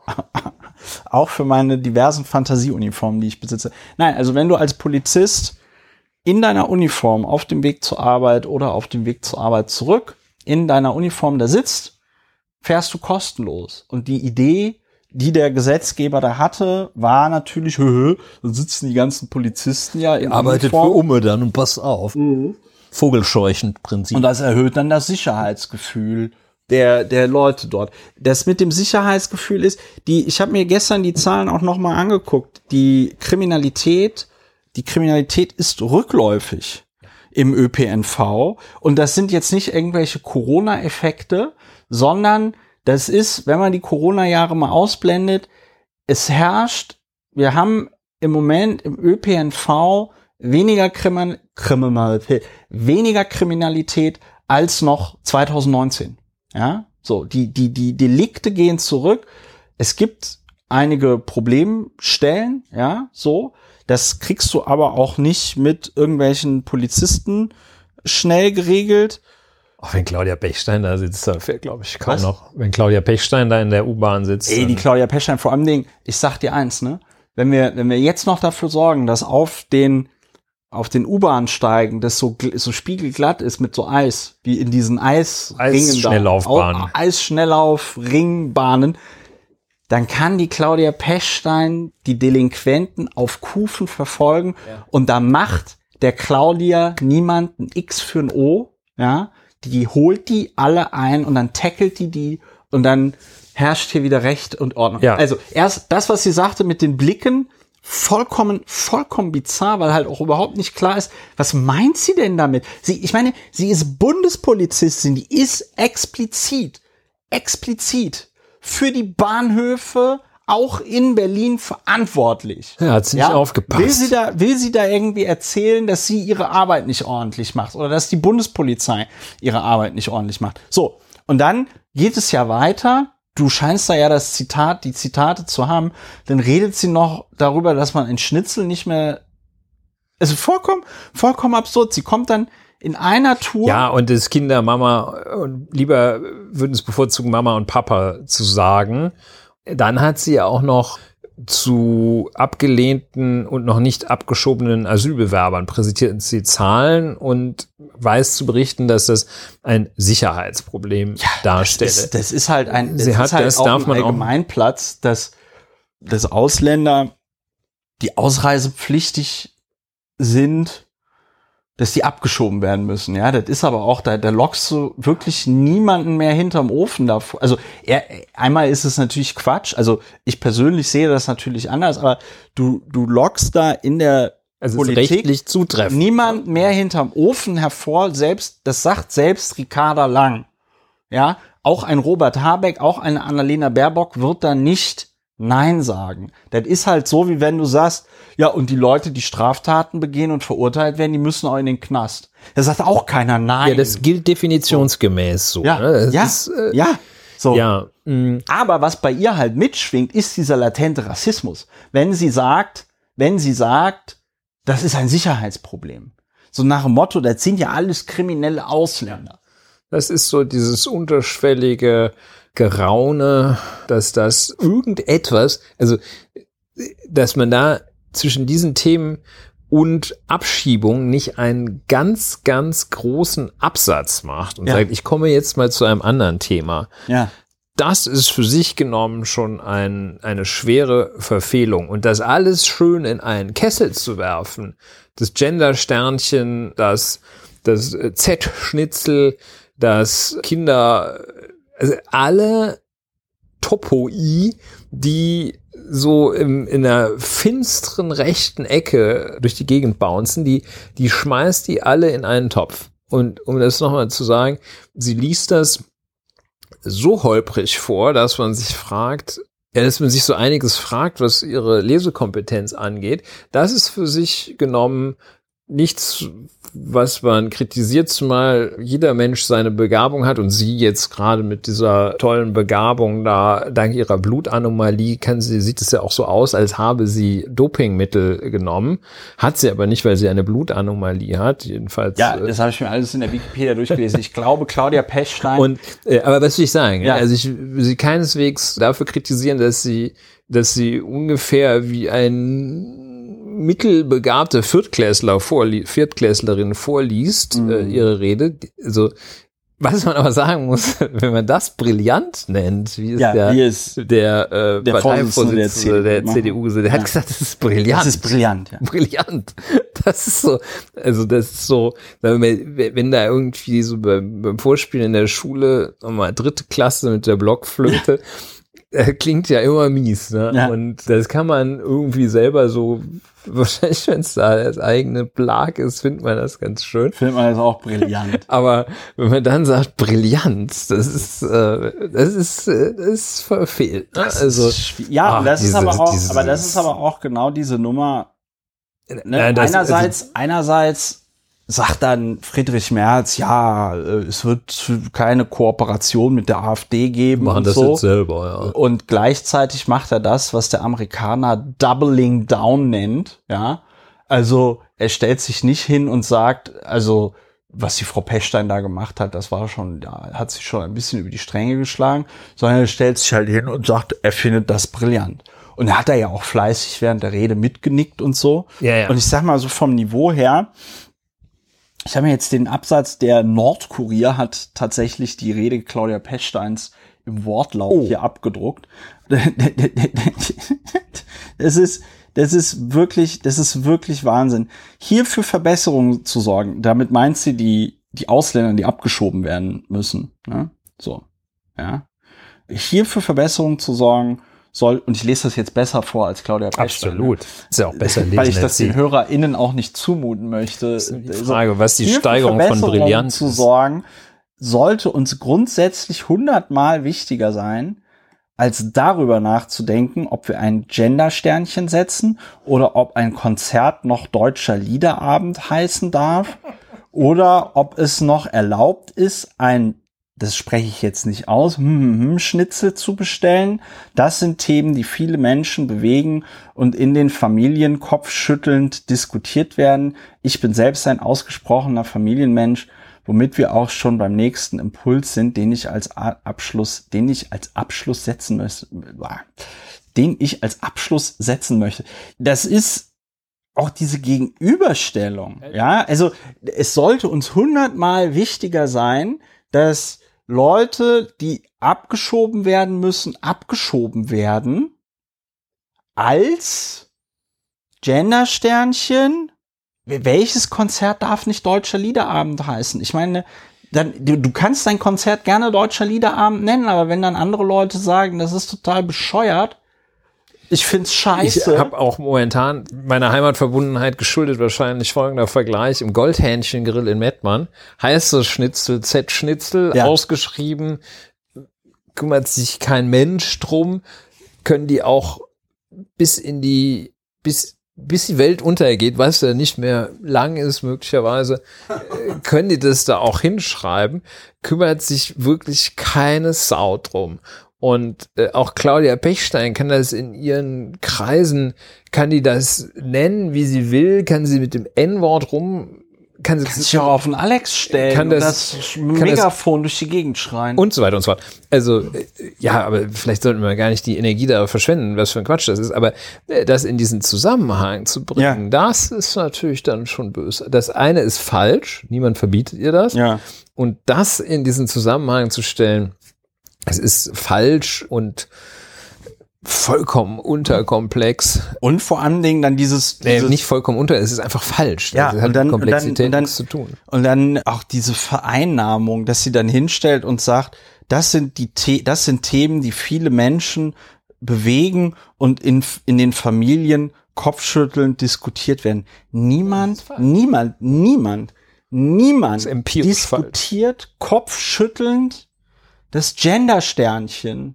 Oder es gibt eine kleine Gruppe in Deutschland, die das tut, aber das ist nicht das sind nicht viele Familien. Das sind Themen, über die sich Leute künstlich aufregen, weil sie ihr Leben ansonsten grundsätzlich irgendwie so ein bisschen man scheiße. sieht ja, genau, man sieht ja den Versuch, das irgendwie dann doch zu einem Thema zu machen, das etwas Politisches, ja, einen politischen Gehalt habe, indem man dann sich über das, das Gender-Sternchen äh, aufregt und dann mühsam, völlig, ja, völlig gepresster Argumentationsweg. äh, Es knirscht, knirscht, knirscht, bis man dann sagt, ja, und der öffentlich-rechtliche Rundfunk macht das auch. ja, Wobei, womit wir auch dabei wären, es wird ja viel spekuliert, wieso sie vom öffentlich-rechtlichen Nahverkehr gesprochen hat. ja. Und viele Leute glauben, dass sie einfach die Passage über den öffentlich-rechtlichen Rundfunk,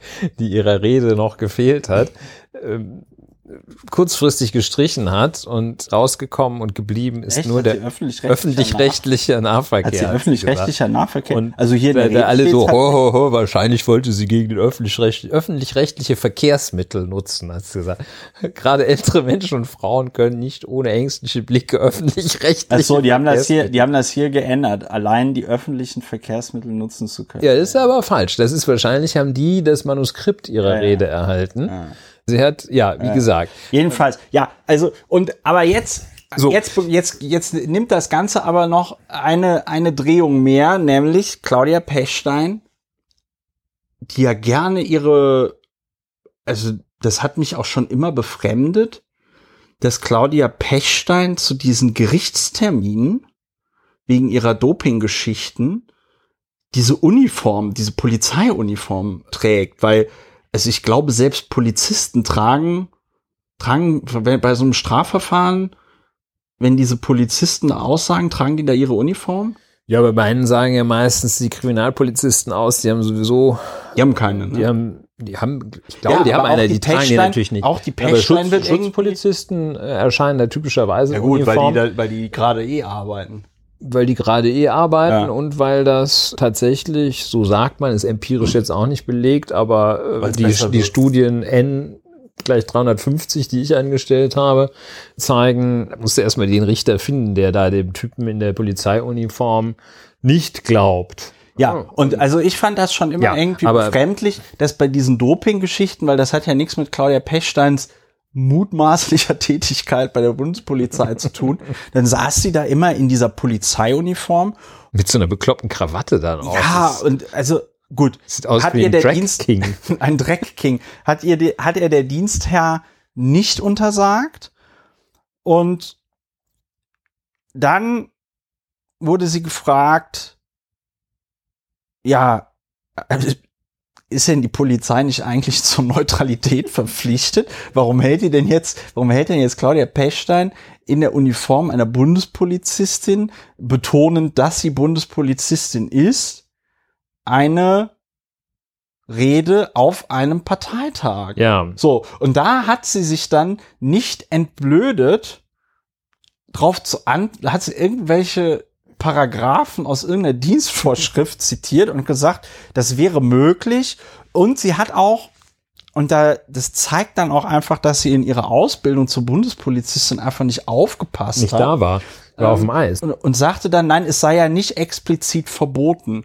Und dass, dass sich ein Verbot manchmal aus dem Kontext anderer Vorschriften ergibt, ja, also ich glaube, es gibt auch keine Vorschrift, die einem als Bundespolizist verbietet, seine Dienstwaffe auf einen Kollegen abzufeuern. Das ist aber in anderen Ja. Paragraphen geregelt, ja. So Ein bisschen abstrakt. die so, ein ne? bisschen leicht abstrakter abstrakt sind, ne? Und der und der und der das abstrakte hier dürfen nicht das, mit dem Hammer ins Auge von anderen Menschen mit Absicht schlagen. ja, und das abstrakte hier ist das Neutralitätsgebot und da gab es dann einen sehr instruktiven Online auf dieser Plattform, wie heißt das? LTO. Ich glaube Legal, Legal, Tribal, Legal Tribune Online. ja, Legal Tribune Online und da hat dann ein, ich nehme an, Verwaltungsrechtler relativ in relativ wenigen Absätzen sehr klar gesagt, dass das natürlich nicht geht. Und hat das aus dem Mäßigungsgebot verargumentiert, hat das aus dem äh, Neutralitätsgebot heraus argumentiert und insbesondere, dass sie dann auch ihren Dienstherren da einfach nochmal um Erlaubnis hätte fragen müssen. Was mich dann am Samstag oder am Sonntag, ich glaube am Sonntag war es, äh, wirklich wahnsinnig aufgeregt hat, ist, und das liegt dann, lag dann aber auch daran, dass alle dieselbe DPA-Meldung da gebracht haben, dass dann da in dieser DPA-Meldung nur die Pechstein drinne stand und gesagt hat, ja, das geht und hat dann da irgendwelche Paragraphen aus irgendeiner Dienstvorschrift zitiert und niemand hat mal einen Verwaltungsrechtler gefragt oder bei der Bundespolizei. Die Bundespolizei sagt mittlerweile selber, Die haben ein Disziplinarverfahren eigentlich. ja, ja, ja, ich hatte ja auch, ich hatte ja auch getwittert so mit der Bundespolizei im Dings so, könnte der Claudia Pechstein vielleicht mal erklären, dass sie, dass sie keine Zieht dir mal Uniform- eine Jeans an. dass sie da keine Uniform tragen soll oder dass das nicht geht. Und da haben die äh, direkt geschrieben, oder nicht direkt, aber die haben dann geantwortet und haben gesagt, wir haben am Samstag, nachdem wir von dem Sachverhalt erfahren haben, direkt disziplinarrechtliche Schritte eingeleitet. Und gestern teilte dann tatsächlich ein Sprecher mit, so habe ich es dann beim Tagesspiegel gelesen, dass Frau Pechstein die Uniform, und das fand ich relativ interessant, weil eigentlich halten die sich da ja normalerweise bedeckt und sagen, ja, wir müssen jetzt erstmal abwarten, was das Gutachten ergibt und so, ne? Oder zu einem laufenden Disziplinarverfahren äußern wir uns nicht oder so. Und der Sprecher hat ganz knallhart einfach, die waren wahrscheinlich selber sehr gepisst, weil die natürlich wissen, dass sie sowas überhaupt gar nicht gut gebrauchen können, insbesondere wenn der oberste Dienstherr von der SPD ist. Ja, und es entsteht ja schon der Eindruck, das ist ja gerade der Punkt, äh, dass sie äh, on behalf, also im Namen der Bundespolizei Ja. spreche, dass diese Auffassung, was sie wahrscheinlich leider tut, diese Auffassung von ihr, äh, nee, dass diese Auffassung von ihr das Gros der Bundespolizei und der Polizeibeamten überhaupt repräsentierten. Wahrscheinlich ist es leider ein gewisser Teil der Bundespolizei, In einer gewissen Art und Weise. diese Weise, Auffassung ja. repräsentieren. Aber äh, das ist natürlich genau das, weshalb man sich da, äh, ich meine, wie, wie, was kommt denn dann für einen Eindruck auf, wenn du als Transperson oder ausreisepflichtiger Ausländer Ja. dann so einer, einem Menschen in dieser Uniform begegnest Ja. hast du es gerade gesehen. Ja. Naja, äh, Vor allem, aber das Witzige, das Witzige ist ja, dass, dass Claudia Pechstein ja noch nicht mal, das fällt mir gerade ein, die, die trägt ja nicht mal, die, die, die trägt ja so eine komische, ich weiß gar nicht, wie man das nennt, so eine, so eine eine Gala, so eine Ausgehuniform. Ausgehuniform. Wie deine Die trägt- Dragoneruniform. Ja, die trägt, die trägt, die trägt ja noch nicht mal, weißt du, wenn die wenigstens die, frisch vom Dienst, so ein bisschen durchgeschwitzt. Ja, ja, wenn die wenigstens irgendwie die noch der Klamotten- Döner dann ja, so ja, am ja, ja, Revers. wo noch, wo du noch mit sich der schutzsicheren Weste zwischen so- zwei Oh, Einsätzen noch die, die äh, Kräuter scharf in, die, in den Kragen geklemmt hat. Weißt du, Äh, wenn die wenigstens, wenn die wenigstens die Klamotten tragen würde, die die Polizisten auch auf, auf dem Bahnhof, im Bahnhof tragen oder so, ja. Aber die trägt da so eine komische, so eine komische Ausgehuniform. Und mir ist auch gerade einfach, weiß nicht, selbst der Chef des Bundeskriminalamts trägt bei einer Pressekonferenz einen Anzug, ja. Also nur bei ganz bestimmten Gelegenheiten, wo es dann heißt Black Tie oder Uniform. Da tragen wir dann ja auch Da tragen wir auch unsere Uniform. Unsere Aber, Uniform. Nein, ja. hier ist ja auch, wir wissen aus äh, ganz sicherer Quelle, wissen wir, dass Claudia Pechstein, diese Uniform war ja auch fast ungetragen. ja. weil Claudia Pechstein diese Uniform ja ausschließlich außerdienstlich trägt, da sie ja gar nicht wirklich als Polizeibeamtin tätig ist, sondern da nur in ihrer Sportfördergruppe äh, arbeitet. Das macht sie dann in so einem, so einem Anzug. Aus aerodynamischen Gründen fährt sie ja nicht mit diesem, mit diesem Anzug, mit dieser Uniform Ja. Und so weiter. Also das Absurde ist, dass die im Grunde genommen diese Uniform nur anzieht, wenn sie nicht arbeiten geht, sozusagen. Das ist, ja, Ja. das ist so wie die Leute, die sich irgendwie freitagsabends, bevor sie in die Disco gehen, Anzug anziehen. ne? Das ist echt ich bin froh, wenn ich das scheiß Ding aushabe. Muss ich mir jetzt hier nicht im, in Oder der, die ganze, oder die die ganze Zeit zu Hause anziehen. mit so einem Werkzeuggürtel rumlaufen. Ja, ich habe äh, eine, eine Serie jetzt gesehen, äh, Yellowstone, Kevin Costner so als Familienpatriarch, äh, Familienoberhaupt in Minnesota auf so einer riesen Ranch. Und einer von den Söhnen ist Jurist das, und der läuft immer auf dieser riesen Ranch mitten in der Pampa, läuft er mit Anzug und Krawatte rum. Ja. Also so, ja, muss man sehen, um das lustig zu finden. Und, Nö, ich find das lustig. Ja, gut. Ich meine, du, ich kann du das hast nicht so auch eine, zeigen. eine, ja, ja, ja, ja, das ist das.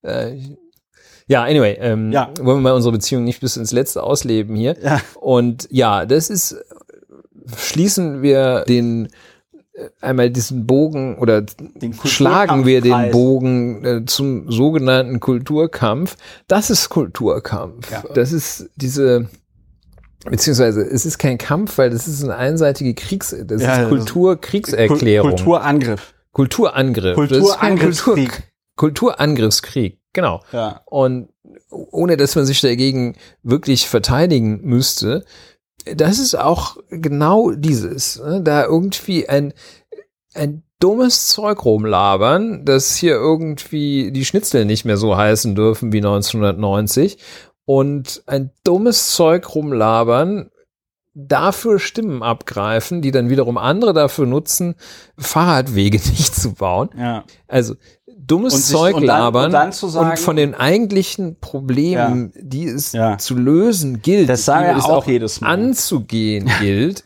Das Ähm, sind die Antworten nur weil man CDU. zu doof ist, Ja. die zu kapieren oder seinen WählerInnen nicht zutraut, die zu kopieren, Ja. äh, kapieren, kommt man mit so einem, mit so einem, es ist auch objektiv so, Ja. Schwachsinn. Das mag eine subjektiv tatsächlich bestehende Sorge sein, aber es ist objektiv Ja. Schwachsinn, dass die CDU-Wähler irgendwo auf der, irgendwo in Deutschland beim Betreten einer, da wo die wohnen, dass die beim Betreten eines öffentlich-rechtlichen Verkehrsmittels irgendeine Furcht haben müssen, wenn du mit dem Bus von Püttlingen nach Blies-Ransbach fährst. Dieser Bus fährt übrigens nur einmal am Tag wahrscheinlich ja.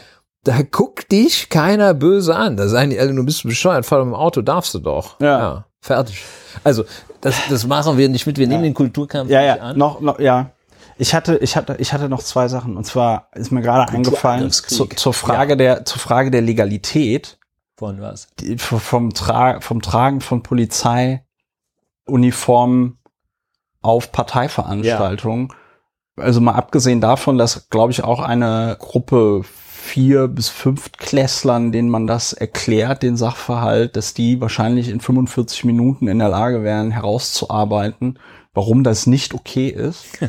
mal abgesehen davon, kann man ja, man kann, man kann die Gegenprobe machen. Wenn es legal wäre, würden seit 50 Jahren PolizistInnen auf Veranstaltungen der CDU, CSU in Polizeiuniformen sprechen. Wenn es legal wäre, wäre Schöne das, wäre das der Fall gewesen. Und es ist meiner Meinung nach noch nie der Fall gewesen, aus gutem Grund. Und die andere Sache, und das ist eher, ja, das ist nicht so ganz ernst gemeint, aber eigentlich schon. Ich glaube, dass Claudia Pechstein an diesem posttraumatischen Verbitterungssyndrom leidet. Dass die, ich habe mir das in der Wikipedia durchgelesen mit dieser, mit dieser Doping-Geschichte, ne? Und ich glaube, das hat die einfach so, die, die prozessiert da ja auch noch immer. Die, die, die ist da ja tatsächlich, weißt du, die ist tatsächlich, das ist tatsächlich dann so eine Mandantin, die bis nach Kaiserslautern geht, ja. Die ist bis von Europäischen Men äh, Gerichtshof für Menschenrechte gegangen, ja. Das hat die, glaube ich, so aus der pun intended Bahn geworfen, dass sie da nicht mehr ihre Eisschnelllaufbahn laufen durfte, zumindest nicht mehr olympisch, ja. Und dass das dann da an dieser komischen, an dieser komischen Blutkrank, der nicht Krankheit, sie hat wohl einen Gendefekt Anomalie, ja. und kann, und deswegen sieht ihr Blut dann ein bisschen so aus, also man könnte. Als wäre da Epo drin. Man könnte da, man könnte, was? Als wäre das? Als wäre da Epo drin. Als wären da E-Fuels drinne. Nein, Ähm, Epo. Ich ach so, weiß. das war ein Scherz. Als ja. hätte sie Blutdoping gemacht. Und äh, davon hat die sich, glaube ich, nicht erholt. Von diesem, die hat ja auch mal, die hat ja auch mal diesen, diesen Satz gesagt, das war, glaube ich, 2015, dass irgendwie ein Asylbewerber in Deutschland, der hätte ja mehr Rechte als Das sagt die, die da wirklich von vorne und hinten gepeppert wurde Ja. durch die sichere Anstellung bei der Bundestag, Die hat noch- äh, bei der die- bei der Bundespolizei, Bundestags- bei der Bundestagspolizei. Die, hat, die gibt's auch. Aber und die weil, hat, also das hat ist eine kein- Sportart, die sich nicht selber trägt. Die hat ne? noch Äh, Da sind die keinen- Kosten höher als die Einnahmen. Die hat noch keinen Tag in ihrem Leben gearbeitet als Bundespolizistin. Leg Ja, ich meine- außer jetzt auf den leg, Parteitag. leg, leg ich meine Hand für ins Feuer. Und, ja. Aber wir, wir sehen, sie reflektiert, sie reflektiert eine Meldung. Pechstein würde Uniform, äh, Zitat von ihr, würde Uniform wieder tragen. Ja. Das, das, vor allen Dingen, aber das ist ja, das das ist ja gut. auch, das, das ist ja auch, aber das ist noch von gestern oder vorgestern die Meldung, ne? die ist von gestern, ja. Ja, die ist da vollkommen, wie es so schön heißt, Ich bin stolz darauf, seit 30 Jahren Bundespolizistin seit zu sein. 30 Jahren ist ist mir eine sie- Ehre, Ja. diese Uniform zu tragen. Ich würde sie auch wieder tragen. Ja, mach Äh, das, das mal. ist echt also äh, seit 30 Jahren. seit 30 Jahren. Und ja, also ja, ich meine, die ist ja auch deutlich länger gefahren, als es eigentlich ihre Leistung und ihr Alter.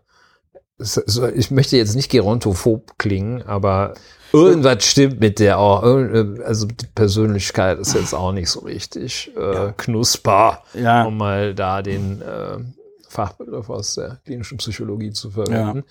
Und Ja, aber so Ja. zieht sich das durch und wir sind da auf einer Und das ist der Versuch, ne? Und Wir- wir- Henrik Wüst versucht jetzt da sich so ein bisschen äh, diese die äh, Das die Moderaten Ja. äh, zusammen mit, wie heißt der? Daniel Günther oder Ja, so, ne? der jetzt Daniel? diese- Friedrich? Nee, Muss Daniel, glaube Heißt ich. der Daniel Günther? Ich Daniel kann mir Günther. immer den Namen nicht merken. Ich komme auch immer mit dem zusammen, der mit Nachnamen Hans Ja, ja, hieß. der heißt Daniel Günther. Aber gut, Daniel Günther, und die machen jetzt dann so ein bisschen, wäre ja vielleicht auch ganz, ganz gut, wenn da so ein paar, die das ein bisschen entspannter sehen, wenn einer gendert und nicht gleich irgendwie für eine Woche an gar nichts anderes mehr denken können. Ja. Äh, So an, auch an gar keine anderen Problemlösungsansätze für andere Dinge denken können. Ja. Äh, Wenn einer irgendwie Z-Schnitzel sagt, ähm, Ja, aber der Friedrich Merz hat dem Wüst ja direkt eine mitgegeben bei, was war das? Bericht aus Berlin oder Berlin direkt? Hat er in so einer Schalte gesagt, ja, also es gäbe ja auch große Unzufriedenheit mit Landesregierung, auch in NRW. Ich Ja. meine, muss, ja mal, Das war so ein bisschen der. Moment, in dem, So. in dem Angela Merkel ihn zum Bundespräsidenten gemacht hätte, wahrscheinlich. Ey, also das ist, das Das ist natürlich gefährlich, klar. ich meine, der ist ja auch, also der ist ja auch anschlussfähiger äh, für Menschen, die jetzt nicht irgendwie. Am Ende des Tages werden die, ist der, sind der Wüst und der Günther sind natürlich genauso schlimm. Die würden das dann machen wie, wie Merkel und dann würden die halt 16 Jahre lang nichts tun. Ne? So.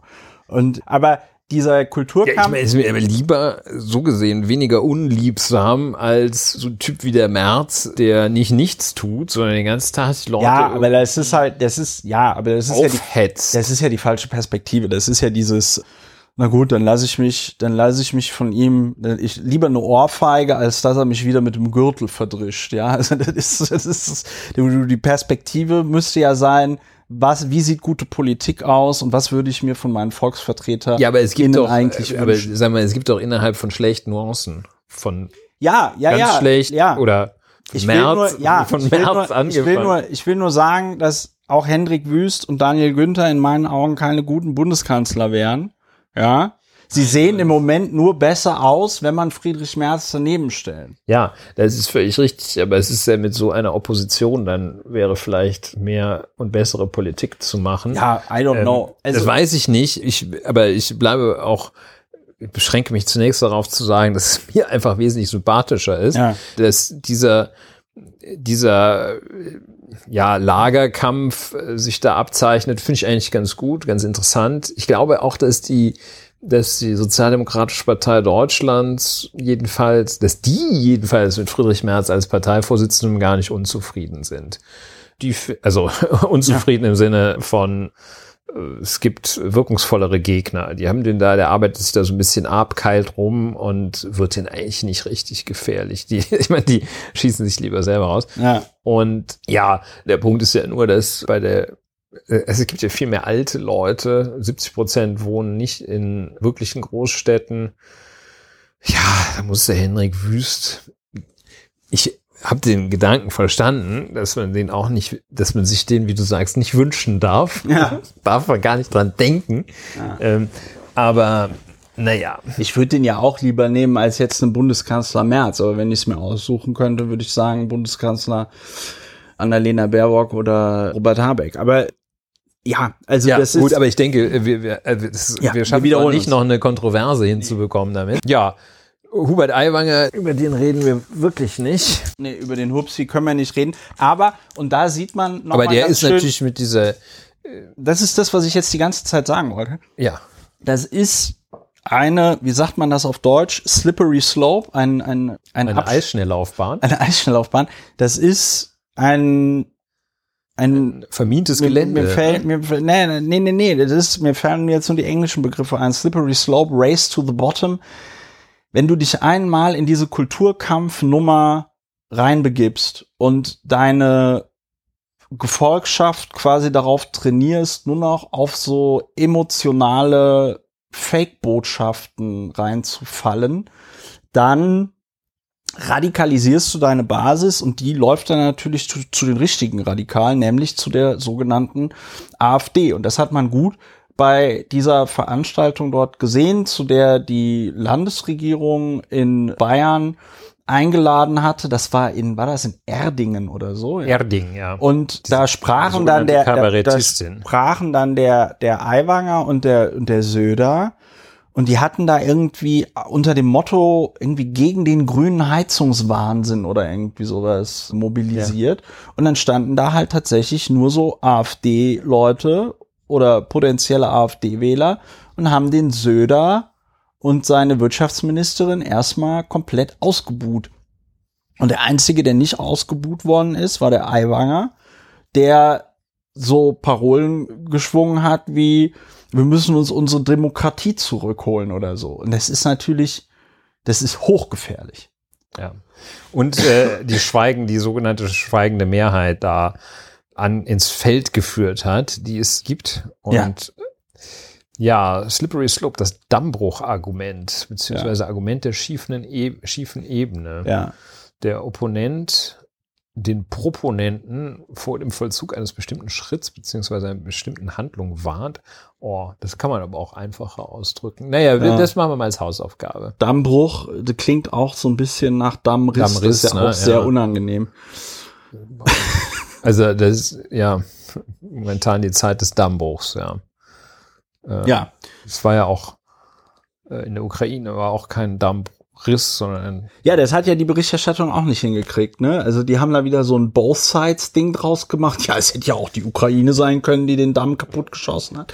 Ja, bestimmt, weil die total daran interessiert sind, so einen Damm in ihrem eigenen Land kaputt zu schießen, weil äh, hat ja sonst nichts zu tun. Als nächstes wird dann die Frage sein, wer hat das Atomkraftwerk in Saporizhia da in die Luft gejagt?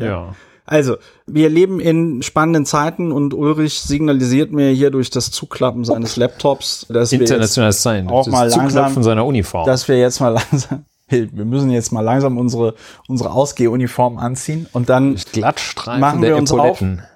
in die Sommerpause. Liebe HörerInnen, das war die 152. Folge von Lauer und Wena, aufgenommen am 20. Juni 2023, wohlgemerkt, ein Tag nach meinem Geburtstag.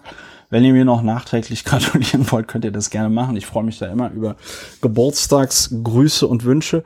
Jedenfalls, wir verabschieden uns jetzt in die Sommerpause. Die wird so, weiß ich nicht, drei, vier Wochen dauern. Vielleicht auch ein bisschen länger. Kreativpause. Wir machen eine Kreativpause. Wir werden einige private Dinge erledigen und dann hören wir uns hoffentlich irgendwann im August oder September wieder. Ich nehme mal an, eher August. Und ja, empfehlt uns weiter. Nutzt die Zeit, um euch alte Lauer- und Wiener-Folgen anzuhören. Lasst euch nicht verrückt machen von dem Nicht in Kulturkampf Ja, la- Versuche la- la- verwickeln. lasst euch nicht in Kulturkampf, Quatsch. Das gibt's- Angriffskriege. das gibt's gar es, nicht. Es gibt, es gibt es nicht. gibt's nicht. Es gibt nur Leute, die die ganze Zeit ihr randständiges, rückständiges Weltbild allen Leuten aufdrängen wollen, die schon längst woanders sind. Die schon längst woanders sind. Die ertragen das halt einfach nicht. Jedenfalls, macht es gut. bleibt gesund, habe ich jetzt schon zweimal gesagt. Ja, das ist in diesen Äh, Zeiten in diesen Zeiten ist es ja ist wichtig. wahrscheinlich mental und körperlich. Mental und körperlich. Und dann hören wir uns demnächst wieder bei Lau und Wiener. Macht's gut. Tschüss. Alle, tschüss.